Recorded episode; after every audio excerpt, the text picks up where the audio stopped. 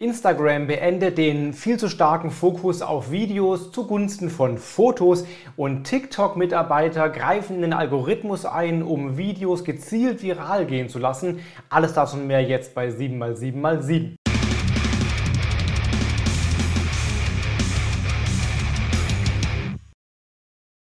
Hi, mein Name ist Felix Beilharz. Willkommen zu 7x7x7, den Online-Marketing News. Du bekommst jetzt wie jede Woche in circa sieben Minuten die sieben wichtigsten News aus dem Online-Marketing aus den vergangenen sieben Tagen auf allen Kanälen als Video. Wenn du mich zwar nicht sehen willst, aber doch zuhören möchtest, dann auch als Podcast, da wo du deine Podcasts hörst. Immer montags um 17 Uhr gibt es die aktuellsten News, also lass jetzt ein Abo da, damit wir uns jede Woche mit den neuesten News hören oder sehen. Und jetzt geht's los mit der ersten News. Instagram will sich wieder mehr auf Fotos fokussieren. Das hat Adam Mosseri, der CEO, bereits 2022 angekündigt, dass sie offenbar Reels viel zu sehr Reichweite, viel zu sehr Push eingeräumt haben.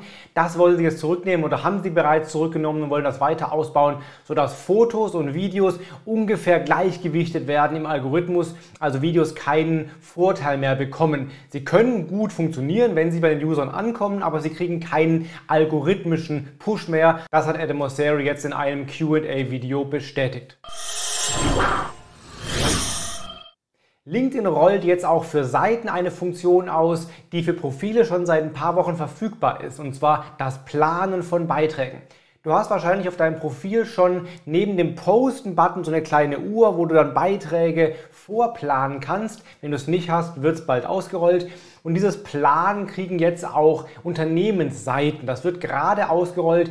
Meine hat es noch nicht, viele andere Seiten auch noch nicht, aber das wird jetzt kommen. Deine Seiten, deine Firmenseiten werden jetzt bald auch einen Plan-Button kriegen und dann kannst du Beiträge bis zu drei Monaten in die Zukunft vorausplanen. Das geht übrigens nicht für Veranstaltungen, Newsletter, Artikel, Fotogalerien, Umfragen, Jobs und Services. Also im Prinzip nur für normale Postings, Videos, Bilder oder Links.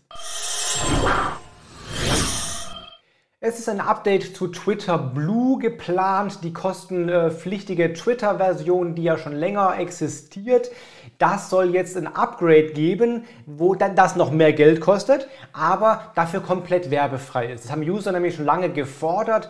Ähm, in Twitter Blue werden die Anzahl der Werbeanzeigen reduziert, aber es ist immer noch Werbung da und die User möchten gerne eine Version haben, die komplett ohne Werbeanzeigen ist, wo du also Twitter nutzen kannst, ohne irgendeine Werbung sehen zu müssen.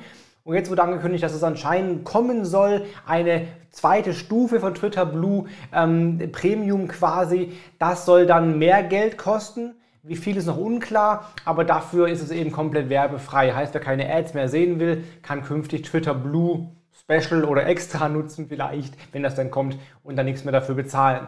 Und es ist auch eine äh, Twitter Blue Version für Business geplant, also für Unternehmensseiten.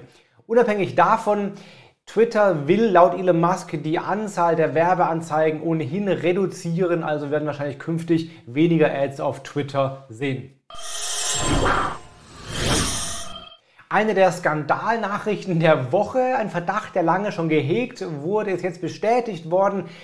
TikTok-Mitarbeiter können gezielt einzelne Videos viral gehen lassen. Also es gibt offenbar einen sogenannten Heating-Button, also einen Knopf, mit dem TikTok-Mitarbeiter in den USA wohl zack draufdrücken können und dann gehen die Videos algorithmisch viral, auch wenn sie vom Algorithmus selber nicht ähm, ja, bevorzugt worden wären. Das tut TikTok laut Aussagen von Ex-Mitarbeitern oder Mitarbeitenden äh, wohl, um Beziehungen zu Prominenten, zu Creatoren oder auch zu Marken zu stärken, also denen quasi was Gutes zu tun, damit sie vielleicht mehr Content produzieren oder mehr Ads schalten. Die Funktion soll für ausgewählte Mitarbeitende verfügbar sein. Äh, anscheinend werden 0,002% der Videos gepusht. Klingt erstmal sehr wenig, ist aber angesichts der Milliarden von Videos doch relativ viel. Und anscheinend machen die gepushten Video-Views ca. 1 bis 2% der gesamten äh, Views im Feed aus, also durchaus signifikant. Für SEOs war das die Nachricht der Woche oder sogar der letzten Monate. Äh, Yandex wurde gehackt. Schlecht für Yandex, gut für uns, weil die Hacker eine Liste mit über 1900 Ranking-Faktoren geleakt haben, die jetzt im Netz aufgetaucht ist. Da steht genau drin, wie Yandex funktioniert. Und da Yandex sich sehr stark an Google orientiert und eben auch viele Ex-Google-Mitarbeitende jetzt bei Yandex arbeiten, kann man davon ausgehen, dass Google ganz ähnlich funktioniert.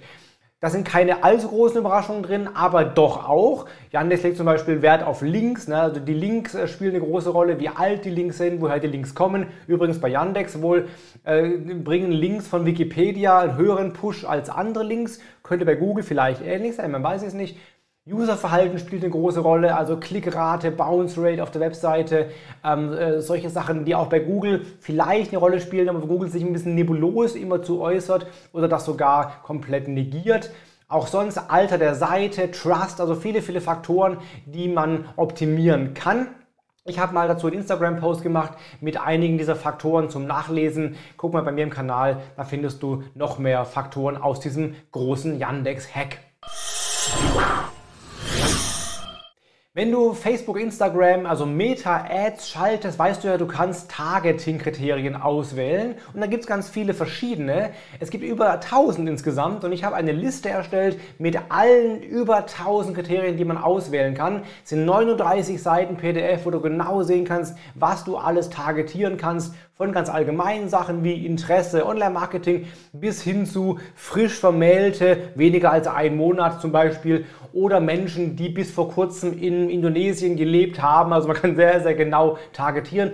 Die Liste kannst du dir mit allen komplett über 1000 Faktoren bei mir auf der Webseite kostenlos runterladen. Und der Tooltip der Woche ist, wenn du deinen Instagram-Account mit jemand anderem vergleichen willst, also einen Konkurrenzvergleich machen willst, dann kannst du den Instagram Head-to-Head-Report äh, von Rival IQ dafür nutzen. Das ist ein kostenloses Tool. Da trägst du einfach deinen Account und einen fremden Account ein und dann kriegst du per E-Mail einen Report zugeschickt, der die beiden Accounts sehr anschaulich vergleicht. Zum Beispiel die Engagement Rate, die Posting-Anzahl, die Follower-Anzahl, die Posting-Frequenz und so weiter. Also siehst nachher schön, welcher von beiden Kanälen aktiver oder erfolgreicher bei Instagram ist. Das waren die sieben wichtigsten News der aktuellen Woche. Wenn es dir gefallen hat, lass gerne jetzt ein Abo da, lass einen Daumen, einen Kommentar, ein Like da, damit wir uns jede Woche montags um 17 Uhr wieder sehen oder als Podcast wieder hören, ganz wie du magst. In diesem Sinne, hab eine gute Woche, bleib gesund, hau rein, dein Felix Beilharz.